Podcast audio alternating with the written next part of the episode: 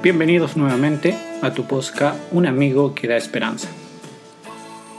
Mis queridos amigos, les comparto el devocional matutino para adulto titulado el día de hoy Altruismo.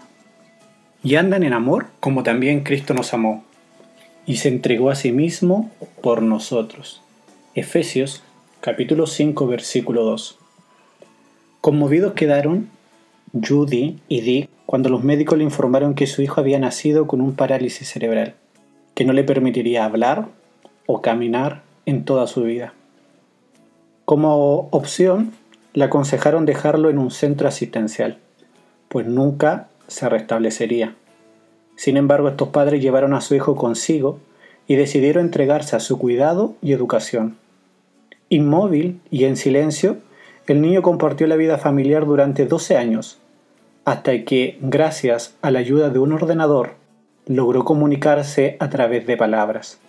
Habiendo sido admitido en la escuela pública de Boston, cierto día manifestó el deseo de participar en una carrera en beneficio de un compañero lesionado. Sin pensarlo, el padre aceptó empujarlo en su silla de rueda, con su trayecto de 8 kilómetros. Fue en esa competencia cuando por primera vez Rick sintió que su discapacidad desaparecería. Alentado por este descubrimiento, Dick se entrenó para participar en nuevas y más complejas competencias, cada una de las cuales presentaba tanto un desafío como una motivación para continuar.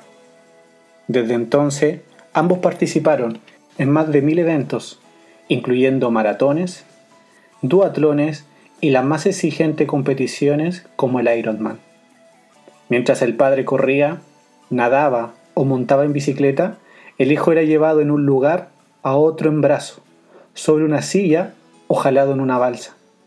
Gracias al amor y entrega de su padre, Rick pudo trascender sus propias limitaciones, logrando alcanzar además un grado académico de educación especial en la Universidad de Boston. Conmovido también quedó el cielo cuando la humanidad quedó paralizada, sin fuerza ni valor para resistir el pecado. Como opción, podría haberlo abandonado, pues difícilmente se restablecería. Sin embargo, la deidad decidió entregarse a su cuidado y redención. El Salvador del mundo ofreció su vida, con el fin de que el hombre pudiese trascender sus limitaciones y alcanzar las más altas perfecciones. Este principio de entrega es el fundamento de la ley de Dios y la esencia de todo el cristianismo. Gracias al amor y la entrega de Dios puedes recordar que no estás solo en la carrera de la vida, porque el eterno Dios es tu refugio y sus brazos eternos son tus apoyos. Te invitamos a confiar en su firme compañía, pero recuerda algo más. Reid Hoy comenzó a sentirse libre cuando intentó ayudar a un compañero herido. Esa carrera de beneficencia en la que le mostró solidaridad y compasión por alguien semejante a él fue el inicio de una nueva vida, llena de éxito y felicidad. Tú también puedes hacer lo mismo por otras personas. Que Dios te bendiga y nos vemos mañana.